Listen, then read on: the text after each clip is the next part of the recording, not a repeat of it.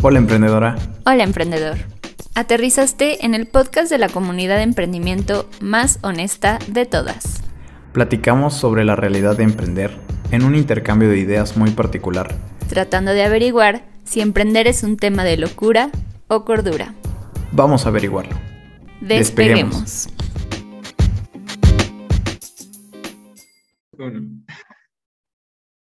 Hola, socio. Hola, ¿cómo estás? Bien, ¿y tú? ¿Cómo te trata el principio de diciembre? Pues ya se empieza a sentir frío acá, ya empezamos a congelarnos, pero me siento como en casa porque fui curtido a menos grados, entonces aquí es, es muy familiar para mí el frío. Lo estoy disfrutando en realidad, o sea, después de una temporada de calor como excesivo, yo disfruto el frío. Entonces, este, ¿todo bien? ¿Y tú? ¿Qué tal, Toluquita? Frío y yo al contrario, yo disfruto mucho el calor, entonces no sé qué llevo haciendo, viviendo toda mi vida en Toluca, pero, pero muy bien, eh, con sentimientos mezclados porque ya es el último mes del año, se me pasó rapidísimo y por una parte digo, pues qué padre que, que ya está terminando el año, ¿sabes? El cierre, este, nuevos comienzos y todo, pero por otra parte digo, híjole, o sea, así de rápido se nos va la vida y sí me causa me causa un poquito de conflicto. Sí, sin duda se pasó demasiado rápido, pero creo que eh, pasaron cosas bastante buenas en este año. Vemos la luz al final del túnel en muchas, en muchas cuestiones y eso nos da pauta para, pues, bueno, al menos no sé, pero todo el año pasado, año y medio, era difícil visualizar un plan o era difícil el, de alguna forma empezar a generar planes con respecto a cualquier cosa, porque era muy incierto todo. Hoy no estamos exentos de que las cosas cambien y que la vida siga siendo incierta, pero podemos eh, comenzar a hacerlo, ¿no? Podemos enfocarnos un poquito más en eso y hoy es el tema de la planeación, los pros y contras de tener una planeación y de planearlo todo. Obviamente a nivel emprendimiento, pero también a nivel personal y como emprendedoras, como emprendedores. Y la verdad es que es un tema bastante interesante porque creo que los dos somos bastante planeadores en muchas cosas. Entonces, eh, pues va a estar interesante a ver qué, qué, sacamos de este tema. Sí, y yo no era, ¿eh? yo creo que tiene unos cinco años desde que empecé a usar agendas y así, pero poco a poco me he hecho como más aficionada de, de eh, buscar herramientas de planeación y de eh, comprar agendas que traigan como más, este, más separaciones para poder hacer todo lo que eh, los espacios que yo quiero cubrir. Y ahorita que dijiste eso de, de, estos últimos años, me acuerdo que mi agenda que me compré, así, aparte me costó carísima, la pedí de Guadalajara, así, estaba, amaba, estaba súper emocionada con esa agenda y fue la de 2020 que se quedó, la verdad, prácticamente en blanco, sí, porque aunque 2020 terminó siendo uno de los años que más trabajé por mi negocio, que afortunadamente la pandemia eh, ayudó a mi negocio bastante, pero mm, mi agenda se quedó vacía, pobrecita. Entonces, este, pues justo eh, de eso es de lo que vamos a hablar hoy. Vamos cerrando el año y, y, una de las cosas importantes que creo que hay que tomar en cuenta para el inicio del siguiente es estas cosas de planeación. Y hoy vamos a hablar sobre todo de los pros y contras, porque creo que los dos sabemos que eh, eh, tiene ciertas desventajas también, ¿no? Entonces eso es lo que vamos a visibilizar el día de hoy. ¿Y tú qué piensas o cómo, cómo es tu punto de vista y tu approach hacia esta planeación? ¿Cómo tú en qué, en qué nivel la llevas? Pues la verdad es que yo sí considero que soy una persona que trata de planearlo absolutamente todo. O sea, sí, sí me gusta, o sea, me, me da paz mental el, el, tener un plan pero últimamente, bueno, no últimamente, pero ya desde hace unos años, después de una gran sacudida, este, comencé a soltarlo un poco. Y más que incluso hasta un poquito tal vez cambiando el concepto del mismo este, podcast, eh, yo ya no lo veo como planes, sino como guías, que son para mí pues literalmente una, una forma de, de apoyo, algo que te va pues marcando una ruta pero no es fija, ni, ni es este, como súper estructurada, porque pues aprendí justo a eso, a la mala, que planearlo todo eh, a veces es, es bastante malo porque podemos empezar a hablar de esto, generas unas expectativas al respecto, o sea, te generas una visión de lo que va a pasar o de lo que tú crees que va a suceder y pues al final nada es perfecto y nada sale exactamente como lo planeas. Entonces, es como este equilibrio entre planear, ejecutar y también soltar un poco tus planes. Y a mí personalmente me ha servido verlo así. No son planes, son guías, son eh, pues como estrellas polares que te, que te van guiando hacia un lugar, pero, pero no es algo como fijo y algo que, que es súper estricto para mí. No sé tú qué tanto profundizas a nivel planeación y qué tan estricta eres con tu planeación. A mí me encanta planear también, pero sobre todo creo que yo lo veo porque soy súper soñadora y me encanta todo el tiempo estar pensando, estarme imaginando, estar... Entonces, eh, me gusta mucho la planeación y disfruto mucho los tiempos que dedico para mis planeaciones, eh, pero eh, me cuesta un poquito, cada vez menos, pero me costaba mucho antes como este equilibrio que dices entre esa planeación y el ejecutar, ¿no? Porque me puedo pasar horas planeando pero después ya el actuar y el llevar a cabo eso que, que dije que iba a hacer, eh, me costaba mucho trabajo antes, te digo, cada vez, cada vez menos, afortunadamente, pero me identifico mucho con lo que dices, esto de generar expectativas, porque te digo, o sea, yo todo el tiempo estoy soñando despierta, estoy imaginándome, y, y, y si llega a un nivel peligroso, porque me llego a imaginar hasta lo de otras personas, o sea, mm, eh, me imagino mi parte y luego me imagino cómo respondería la otra persona o cómo actuaría o cómo reaccionaría. Y pues eso obviamente se sale mucho de, nuestras manos la mayoría de las veces, ¿no? Entonces, eh, sí es peligroso y ahorita vamos a, hablar un poquito más al respecto. Eh, pero sí, definitivamente se generan escenarios a veces que están fuera de nuestro control y que por lo tanto con las expectativas que dices, pues podemos terminar medio decepcionados o con el corazón roto, ¿no? Y justo, justo queremos hablar de eso y, pasar a, la cruda verdad en este tema relacionado también al emprendimiento, porque a nosotros nos costó pues un buen rato entender estos conceptos, ¿no? Y, varias experiencias y como dices, varios corazones rotos, porque claro que sí, el emprendimiento también rompe corazones, eh, sin duda alguna, este, no tanto como, como ellas, pero, pero también le rompe. Eh, y la idea de, tener esta plática es justamente, pues, dar los mejores tips y las cosas que a nosotros nos han servido y también las perspectivas que nos han ayudado en este tema de la planeación. Y en el emprendimiento, sobre todo, planear es sumamente complejo, porque el emprendimiento es sumamente volátil, o sea, puede cambiar en segundos, literalmente en segundos. Y, o sea, podemos ver ahorita lo, que estamos viviendo, ¿no? Imagínate cuántas empresas, cuántos emprendedores y emprendedoras tenían un plan para el 2020. Y pues eh, habla por sí solo, ¿no? Lo que pasó el 2020 que movió literalmente el mundo y cambió todo. Entonces, esta planeación eh, a nivel personal, pero también a nivel emprendimiento, creo que tiene que ir acompañada de un punto de equilibrio entre planear, estar lista y listo para cambiar esos planes de forma muy rápida pero también el tema de, cómo actuar en ello. O sea, no quedarte como solo haciendo notas y un plan súper estructurado y un plan de trabajo eh, súper bonito y lo hemos visto, ¿no? De modelos de negocios y planes súper bonitos en Canvas y ese tipo de cosas son planeaciones y comenzar a ejecutar. Entonces, eh, en este tema hay que tener mucho cuidado y es sumamente delicado porque pues involucras muchos factores en el emprendimiento, ¿no? La, el planear un proyecto de emprendimiento eh, conlleva muchas cosas y es momento de hablar de que hay que adaptarnos rápidamente y también contextualizarlo. O sea, las planeaciones tienen que ir súper contextualizadas a las realidades del emprendedor, de la emprendedora. Entonces, eh, vamos a comenzar a tocar estos temas, por favor. Sí, súper necesario. Y a mí me gustaría empezar eh, esta parte de la cruda verdad también y de lo que está bien y lo que está mal en el tema de la planeación. Y yo te quiero preguntar de forma muy general, ¿cuáles crees que son eh, las principales ventajas de hacer estas planeaciones o de, llevar, eh, sea de la forma que lo hagan, de llevar esta forma estructurada de, de anticiparte o de organizarte?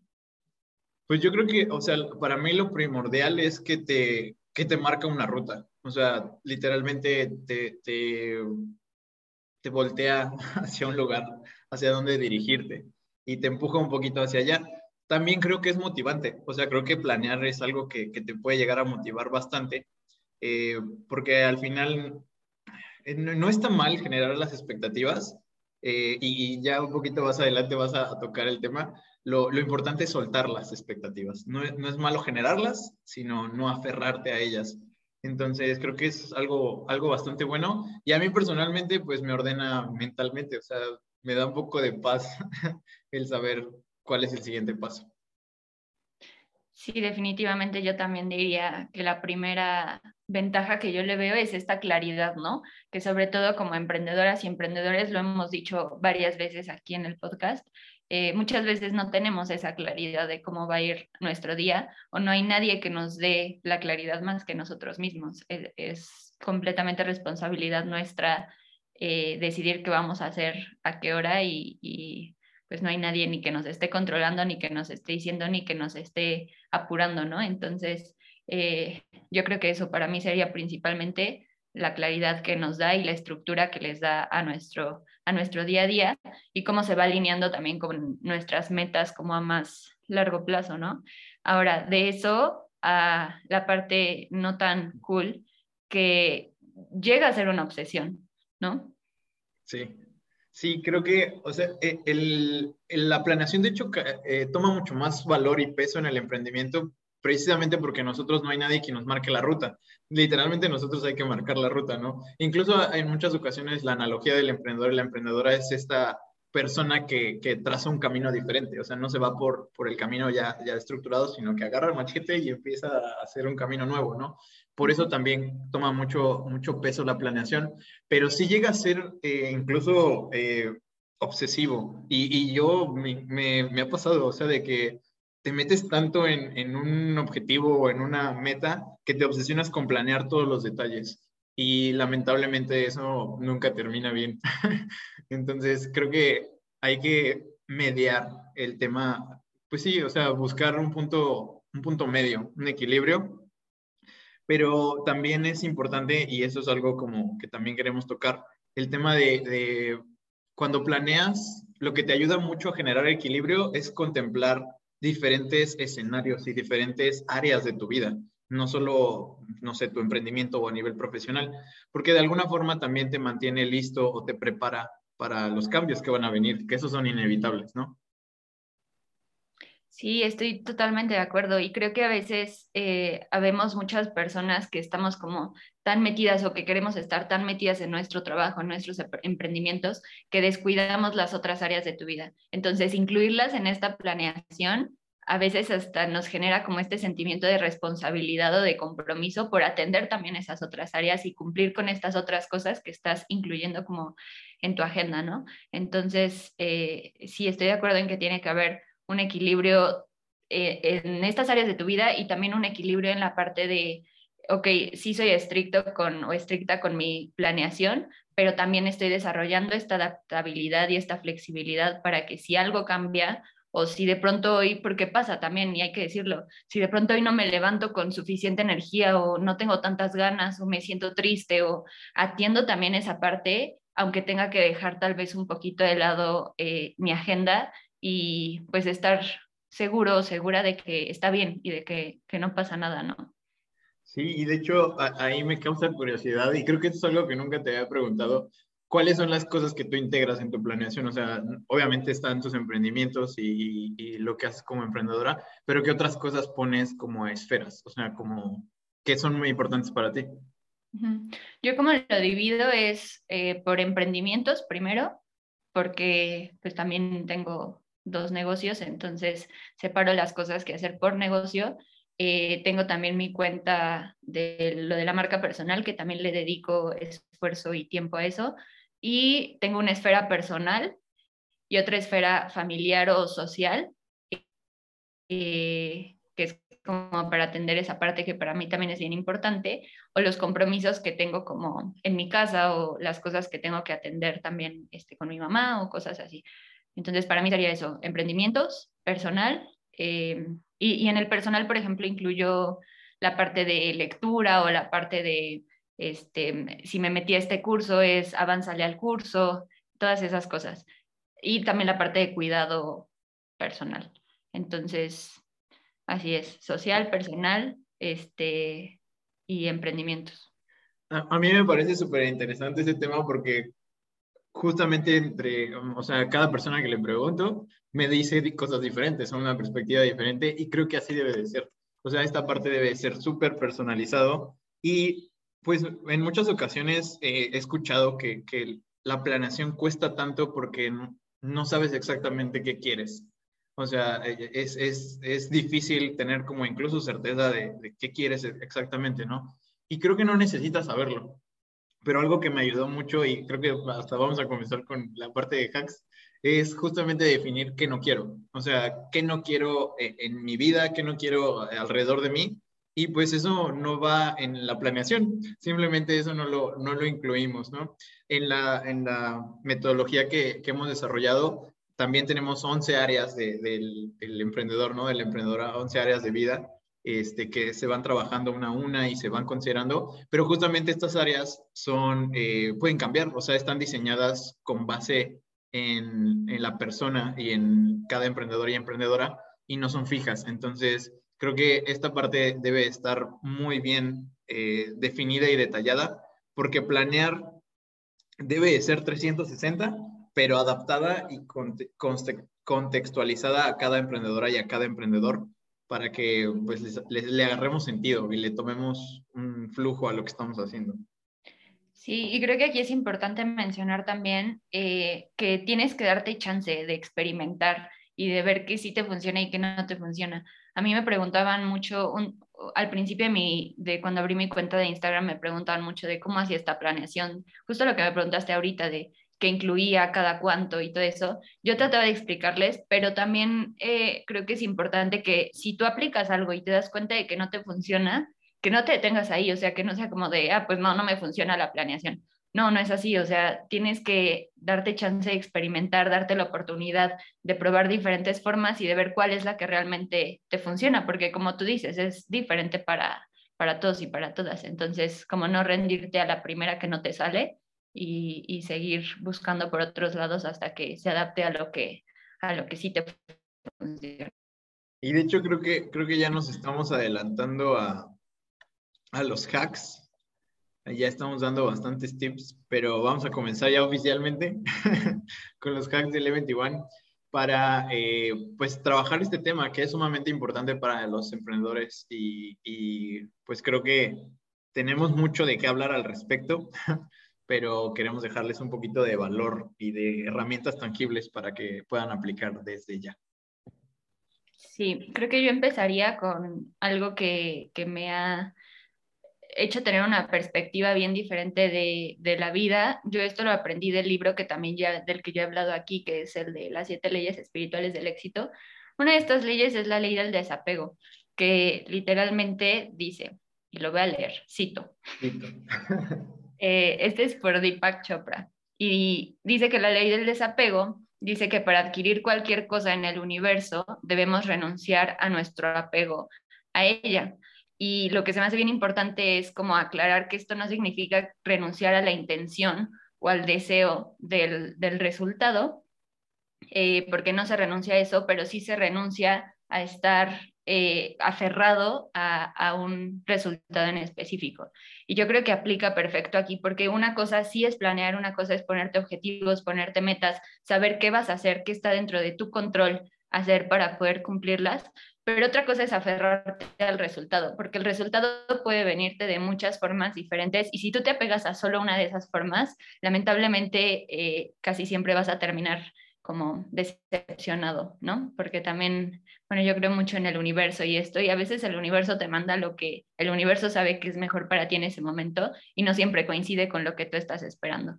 Entonces, creo que es bien importante como saber, como tú decías hace rato, soltar esta parte soltar la parte del resultado, no aferrarte, simplemente hacer lo que te corresponde, lo que sí está dentro de tu control y dejar que lo demás se mueva como, como solito y de esta forma el resultado que llegue va a ser bueno para ti o va a ser positivo para ti.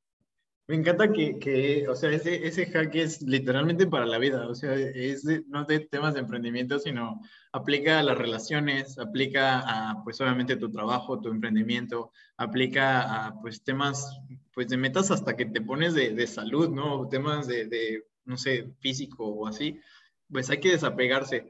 Yo, ah, yo lo entendí mucho como, como no tienes que abrazar esa, esa meta o esa expectativa y apretarla fuerte, sino tienes que sostenerla y observarla, pero con cariño y delicadeza, dispuesto a que pues se mueva y se vaya, ¿no? Y se desaparezca.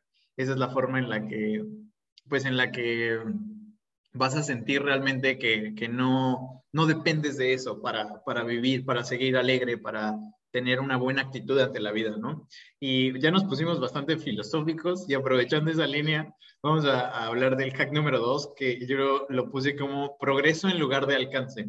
Y esto es algo que, que me sirvió mucho a nivel psicológico, o sea, de, verdad, esto, pequeño paréntesis, o sea, en el tema de emprendimiento y en la vida en general, la, la, ir a psicología y acercarte a terapia es vital. Después vamos a hablar al respecto de eso. Haremos todo un podcast para, para hablar de ello. Pero esta analogía me, me, me ayudó muchísimo y, me la dieron en una sesión, que era justamente la analogía de, del Everest, ¿no? Están dos montañistas, uno de ellos está aferrado con llegar, con llegar, con llegar, ¿no? Y todos los días se preocupa por cuánto este, le falta para llegar, ¿no? Esa es, su métrica de, de, éxito. Y el otro montañista se preocupa por cuánto avanzó, o sea, hoy cuánto progresé en este camino, ¿no? Pues al final, ¿quién crees que de los dos llegó a la cima del Everest? Pues obviamente el segundo, porque el segundo estuvo constantemente retroalimentándose, estuvo constantemente aplaudiéndose y estuvo constantemente eh, viendo progreso en ese, en ese avanzar. Y él, sabía hacia dónde se dirigía, o sea, sabía que iba a la punta del Everest, pero no se aferró a ello, sino se aferró un poquito al tema de cuánto estoy progresando. Creo que esta analogía aplica para todo y específicamente en temas de planeación, pues para emprendedores y emprendedoras, hay que saber exactamente a dónde te diriges, pero en lugar de aferrarte justamente a eso y a, obsesionarte con llegar, con llegar, con llegar, creo que vale la pena detenerte un poco y ver cuánto has progresado y ver el camino y los pasos que ya diste para llegar a donde estás hoy. Entonces, esa, ese hack, neta, a mí me cambió la vida, literal, y cambió también los emprendimientos y cambió también la forma en la que desarrollo todos los proyectos.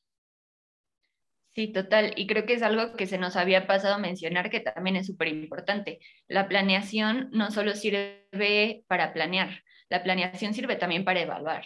Y eso es algo que no sé si tú lo hagas, yo lo hago, eh, sobre todo semanalmente, no día con día porque se vuelve un poco tedioso, pero sí, al principio de la semana yo planeo mi semana, al final de la semana me regreso a esa planeación y veo, ok, cómo me fue, qué me funcionó, qué no me funcionó, con qué me sentí bien, con qué no me sentí tan bien, y eso me ayuda para la siguiente planeación. Entonces, e, es como un proceso de, yo lo veo como de crecimiento constante, donde tú solito te evalúas a ti solito o solita y, te das cuenta, te vas conociendo y te das cuenta de qué te va a funcionar mejor, qué puedes hacer para estar mejor y, creo que es súper valioso también verlo de esa forma. Y pues como dices, empezamos con dos hacks súper filosóficos y más de vida, eh, así muy, muy general que aplica para todo. Y ahorita yéndonos un poquito más a lo técnico, por así decirlo, eh, yo creo que lo más fácil para planear, sobre todo para quien está empezando, o al menos así me funcionó a mí, creo que hay que ir de lo general a lo específico. No sé cómo lo hagas tú, a ver si ahorita nos compartes, pero yo como lo hago es eh, planeación mensual, planeación semanal y planeación diaria. La planeación mensual es, como digo, bastante eh, general, como poniéndome metas más que planeación metas mensuales. Y entonces después mi planeación semanal va alineada a esas metas mensuales ya con actividades un poco más específicas y de ahí se desglosan eh, la planeación diaria, que ahora sí es acción eh, concreta, de que mandar WhatsApp, escribir correo, así, cosas ya súper, súper específicas y concretas que, que yo sé que voy a tener que hacer. Y eso es lo que a mí me ha funcionado mucho y también es una forma de asegurarme de que lo que estoy haciendo todos los días va alineado a, mis metas, tanto personales como profesionales y de todas estas esferas que ya decíamos. eh, mensuales, que a la vez pues las mensuales van ya más alineadas como a las metas, ya sean del negocio o, de vida, ¿no? Sí, aquí a este tema a mí digo, eh, siempre ha sido como, me, me, siento incluso hasta, a veces hasta un raro, porque yo sí soy una persona que piensa demasiado en el futuro y piensa demasiado en el largo plazo. O sea, sí me considero una persona que, que tiene eh, una mente de, de, o sea, en el futuro completamente, en todos los aspectos. Y eso lo llevo mucho a mi planeación. Personalmente, y esto también lo voy a enlazar con el siguiente hack, eh, yo tengo un lightbook, o sea, yo tengo literalmente un libro en donde, pues, bueno, no un libro específicamente, sino un formato, por así decirlo, en donde escribí justamente las, las áreas de mi vida, ¿no? Todas específicamente las que para mí son valiosas, las que eh, tienen prioridad en este momento de mi vida, o sea, todas las áreas, ¿no? Y escribí específicamente, no una meta, o sea, no escribí, quiero tal cosa, ¿no? Este, con tales características para tal fecha, sino escribí cómo quiero sentirme en esa área, o sea, cuál es el, el sentimiento que quiero experimentar, las eh, experiencias que quiero vivir en esas áreas. Y a partir de ahí, que es como, como lo macro, o sea, de verdad, como esta forma de, planear literalmente, pues es, es literal tu vida, o sea, planear tu vida de las cosas que quieres eh, vivir, experimentar y sentir. A partir de ahí empiezas a hacerlo mucho más chiquito, empiezas a hacer, eh, pues alinearte con base en, esas, en esos pues guías, porque vuelvo, vuelvo a lo mismo, para mí ya no son metas, son, son guías, son estrellas polares que, están ahí, ¿no? Y a partir de ahí yo hago una planeación, pues la, la trato de hacer, eh, pues sí, cada año, que no lo hago literalmente, eh, yo tengo una fecha bastante rara para planear y es este, justamente las fechas que acaban de pasar, ¿no? De, Día de Muertos y así. Después contaré por qué, pero yo, yo, para mí, mi planeación no le empieza en esa línea, ¿no? En esas fechas. Entonces, eh, a partir de ahí, pues también es eh, planeaciones. Temas de negocios lo hago trimestral, de que me gustaría en los siguientes tres meses, qué me gustaría lograr, qué me gustaría desarrollar y hacer en los proyectos, ¿no? A nivel personal, lo trato de hacer un poquito más extendido, tal vez eh, cinco o seis meses, porque sé que los temas personales tal vez llevan un poco más de paciencia y de tiempo. Y a partir de ahí trato de hacer como un desglose de, de mes aunque a mí me funciona mucho por semana, o sea, esta parte de, pues llevar como esta, esta, estas metas tal vez o estos eh, objetivos principales por semana, a mí me ayuda bastante y no, no es tanto como quiero lograr tanto en números, ¿no? O tanto en, en, métricas específicas, sino es justamente como las cosas importantes que tengo que hacer en esa semana. O sea, cosas que, que sí o sí tengo que, que hacer y comprometerme conmigo mismo a cumplirlas, ¿no? Entonces, a partir de ahí me va ayudando al, al día a día, ¿no? Que ya como dices, es manda esto, escribe esto, siéntate a trabajar una hora en ese, en ese proyecto. O sea, ya, ya lo, lo vas haciendo alineado, pero si te das cuenta es como un proceso de que todo me alinea a, a donde quiero estar, ¿no? O a la forma en la que quiero experimentar mi vida de, algún, de alguna forma, ¿no? Lo interesante de esto es que, eh, pues nada es fijo, nada es estático, y esta cosa que tengo aquí del Lightbook, que literalmente son unas hojitas que vas eh, llenando y vas haciendo, eh, pues actualizando, escribes a mano, después lo vuelves a, imprimir. O sea, está, muy padre. La verdad es que ya después tal vez lo metamos en algún training o en algo para que, que se vaya desarrollando. Pero eh, es un proceso de constante actualización, porque la vida es una constante actualización tanto de ti como de tu contexto y de tus circunstancias. Entonces, tus metas van a cambiar, tus guías, tus planes, tus objetivos van a cambiar todo el tiempo y debes estar listo para eso, ¿no? E incluso lo voy a conectar con el tema de emprendimiento. Creo que los mejores emprendimientos son los que aprenden rápido, o sea, los que fallan y aprenden rápido, pivotean, que es un concepto muy técnico de negocios, y vuelven a, a, darle hacia adelante, ¿no? Creo que debemos adoptar esta filosofía también para nosotros, para la vida el, el famoso Lean Startup, ¿no? Aprender, retroalimentar, fallar, aprender, retroalimentar, fallar, todo el tiempo, todo el tiempo hacerlo con, con todas las áreas de nuestra vida. Sí, sí, estoy totalmente de acuerdo. Y a mí me gustaría, me quedé mucho con lo que dijiste del Livebook, que sí, ojalá después podamos desarrollarlo eh, más a profundidad, pero me gustaría contar dos cosas que eh, se me vinieron a la mente cuando te estaba escuchando. La primera es que en secundaria, en mi secundaria nos pusieron a hacer como un tipo Livebook, pero enorme, o sea, era como el proyecto más pesado de toda la secundaria, la maestra de esa clase era la directora de la secundaria, este, y la verdad es que en el momento era súper tedioso, pero era esto, o sea, era un, eh, ¿cómo te ves a cinco años? ¿Cómo te ves a diez años? Bueno, nos pusieron a hacer hasta nuestro obituario, de que cuando nos muriéramos, que nos gustaría que dijera, ajá, o sea, estaba pesado, eh, la verdad la clase era súper estricta, pero ahorita pues lo sigo teniendo, entonces de vez en cuando me regreso a ver eh, y la verdad es bastante padre eso que en algún momento fue obligación, pues ahorita tenerlo y ver cómo, con qué sigo alineada, eh, qué estoy cumpliendo de lo que había como eh, dicho en ese momento y, y, con qué ya completamente me separé, ¿no? Esa es una. Y la otra cosa que también creo que me ha impactado mucho es que en una clase ya de la universidad, un maestro que, que fue muy querido para mí por todas las lecciones que nos dio de vida, más que académicas o profesionales, él en una clase nos puso a escribirnos una carta a nuestro yo dentro de un año. La escribimos a mano y él se las quedó y nos pidió las direcciones como una dirección que, tuviéramos segura. Em, y entonces, después, que justo coincidió con, mi, con el año en el que me gradué, me llegó la carta así a, mi, a mi correo, el maestro se encargó de mandarnos las cartas y entonces fue padrísimo leer lo que yo me había escrito hace un año, que aparte coincidió también que estaba en un momento medio difícil de mi vida, entonces para mí fue súper impactante como leer eso que yo me había escrito en ese momento difícil y darme cuenta ahorita del lugar de mi vida en el que estaba y cómo había avanzado. Entonces eso me parece súper importante y a partir de eso adopté este año una nueva tradición, que en mi cumpleaños de este año me escribí una carta para mi yo de cuando cumpliera 25.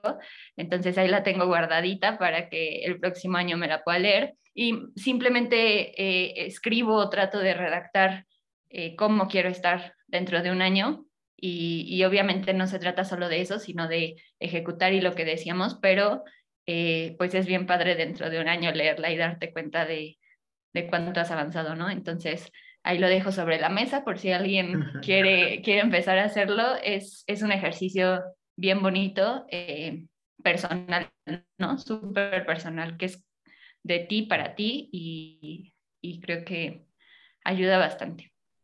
Y sin duda creo que es lo más valioso de estas herramientas y de estos eh, hacks, ¿no? El tema de, de, encontrar espacios para eso, para pues visualizarte en, en, en una versión futura, y pues no, no, está mal, o sea, no está mal el, el querer acercarte a tu mejor versión y, y, tal vez planear hacia allá, ¿no? Porque creo que incluso es una frase súper trillada, ¿no? De que un sueño, aterrízalo en el papel y abres un plan y después eh, ejecuta acciones sobre ese plan y se convierte en una realidad, pues cobra sentido lógico, o sea, tiene un sentido lógico eh, no lo vas a lograr tal cual, pero sin duda te va a empujar a hacerlo y te va a empujar, te va a motivar.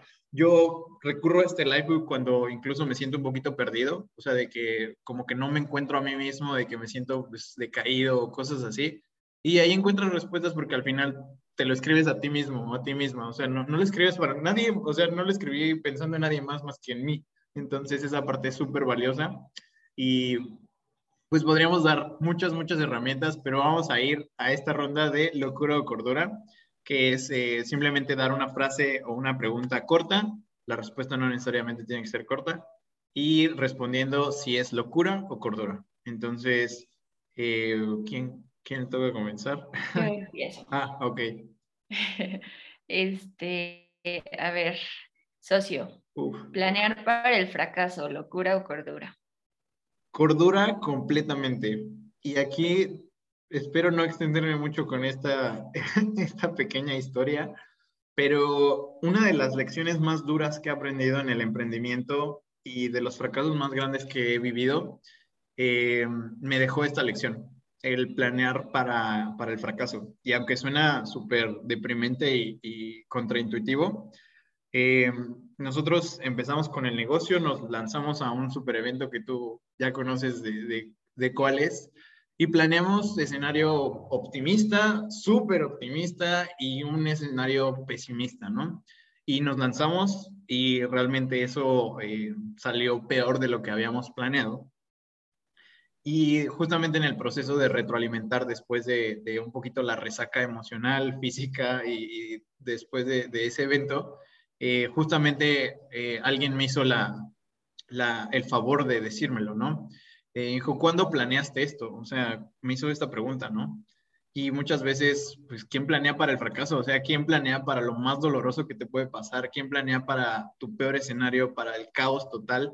Pues prácticamente nadie. ¿Por qué? Porque te da miedo, ¿no? Incluso dices, no, no, no, no pienses en eso, este, te va a ir bien y así. Creo que es una buena actitud, pero sin duda es algo que te ayuda bastante el decir cuál es mi peor escenario, pero así, horroroso, o sea, terrible, de fracaso, fracaso duro. ¿Por qué? Porque al menos estarás lista, estarás listo en caso de que llegue. Y esto sí lo veo como, como un super tip, un super eh, consejo eh, por experiencia, planea para el fracaso, para tu peor escenario y estarás lista y listo para afrontar lo que sea que venga a partir de eso. Sí, a mí me gustaría decir aquí, poner también otro ejemplo, que escuché en un podcast que de hecho creo que tú me mandaste, no estoy segura, de, no me acuerdo ahorita el nombre de la empresa, pero es el concepto de Dark Kitchen y todos estos nuevos modelos de negocios en la industria de alimentos. La fundadora de esta empresa decía, obviamente ella tiene pues ya la plataforma y se puede dar el lujo de hacerlo, ¿no? Pero ella decía que sacaba productos cada cierto tiempo, nada más para fracasar y para aprender.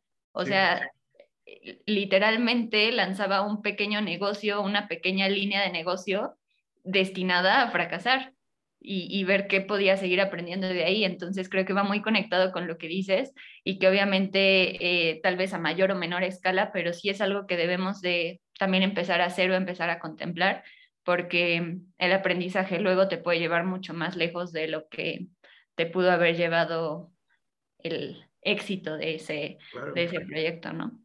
E incluso lo tenemos ya en la mira, o sea, este tema de, cómo se, ve el fracaso y cómo tenemos que cambiar esta cultura que, que, que, pues crucifica y que, o sea, maltrata mucho el tema del fracaso cuando el fracaso realmente es, es muy, es bueno, o sea, realmente fracasar eh, es algo positivo en muchos aspectos. Entonces, después vamos a tocar este tema a desarrollar todo un podcast al respecto. Pero siguiendo con eh, la, la, ronda de locura o cordura, esta va para ti. Pedir opiniones sobre tu planeación. ¿Locura o cordura? Mira, yo diría locura, pero creo que se puede hacer eh, y puede ser cordura, pero haciéndolo de una forma muy inteligente. Yo lo que he aprendido es que no se le cuenta a todas las personas así como va, más bien creo que lo, que ayuda o lo que me ha ayudado a mí es tener ciertas personas como referente para ciertas áreas de mi vida. Entonces, por ejemplo, para mi negocio, pues tengo un, referente, una persona a la que sé que puedo acudir eh, eh, para esos temas en específico. Y normalmente tiene que ser una persona que admires también en ese sentido, ¿no? O sea, si yo quiero pedir un consejo de pareja, pues difícilmente voy a ir con alguien que nunca ha tenido pareja o que eh, le va mal en todas sus relaciones, ¿sabes? Entonces, creo que esto es lo que yo he intentado hacer y que me ha funcionado, no contarle a todo el mundo, porque al final, pues te arriesgas a ciertas opiniones que tal vez no, te van a gustar y no solo eso, que tal vez te pueden desenfocar, ¿no? Un poco. Entonces, eh, yo lo que diría es, esto puede ser un tema de cordura si se tienen ciertos referentes a los que vas a acudir para ciertos temas en específico. Y justamente es la forma en la que nos gustaría cerrar este, este episodio, el proveer un espacio seguro para hablar de estos temas de planeación, específicamente el tema de emprendimiento. Por supuesto, también nos involucramos mucho a nivel personal con las y los emprendedores a ayudarles mucho, pues esta, esta parte del Livebook y demás, sin duda lo vamos a ir trabajando eh, con las emprendedoras y emprendedores que tenemos ya eh, por ahí trabajando y pues la idea es justamente tener este punto de, de, encuentro para rebotar ideas, para proveer los mejores consejos, los mejores tips en temas de planeación y también pues alumbrar un poquito el camino, porque el tema del emprendimiento es como, como navegar de noche. Y esto me lo dijo Santiago nuevamente, nombrado en este, en este podcast. Eh, pues tú vas en la noche eh, navegando y solo ves un faro, o sea, solo ves la luz del faro, pero no sabes si en medio va a haber otras cosas. Entonces te avientas con fe, sigues la luz y te acercas un poquito hacia allá, delimitando pues muchas cosas y poniendo atención en el camino, pero de alguna forma necesitamos ese faro, ¿no? Necesitamos quien nos acompañe. Ya cuando llegas a cierto punto ya puedes eh, conectar comunicación y ya puedes, tienes un radio y ya puedes hablar con confianza, ¿no?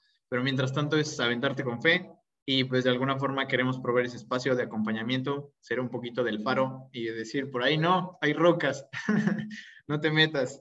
Y pues un gusto eh, nuevamente como hablar de estos temas. Ya vamos a cerrar el año, entonces vamos a cerrarlo bien. Vamos a, a hacer una retro de qué salió bien, qué salió mal y a planear el siguiente.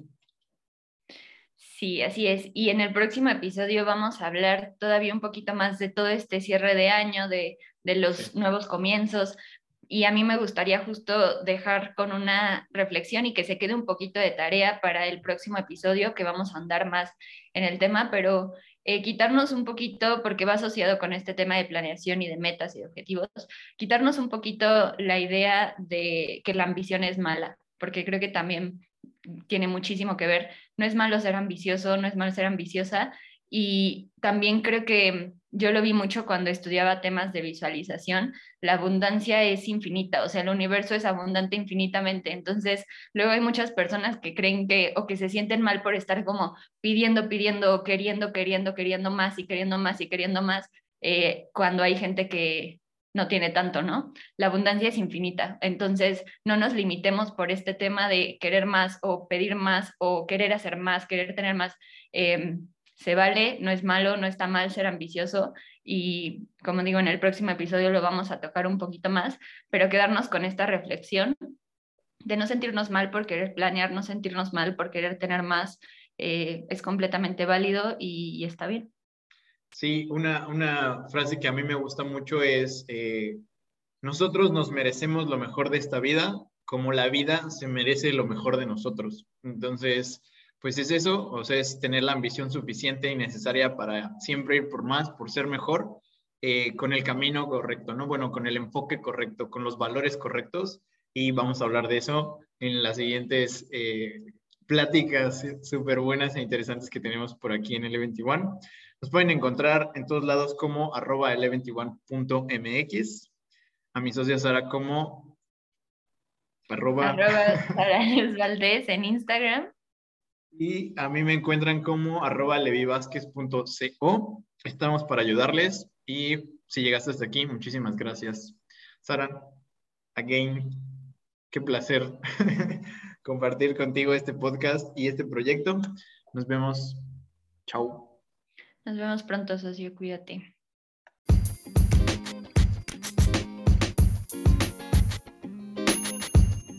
Gracias por unirte el día de hoy. Esperamos que hayas disfrutado del tema y que nos cuentes tu opinión. Si quieres ser parte de la comunidad, síguenos en redes sociales como arroba l21.mx. Y descubre cómo formar parte de esta familia de alto impacto. Nos vemos en la próxima. Buen, viaje.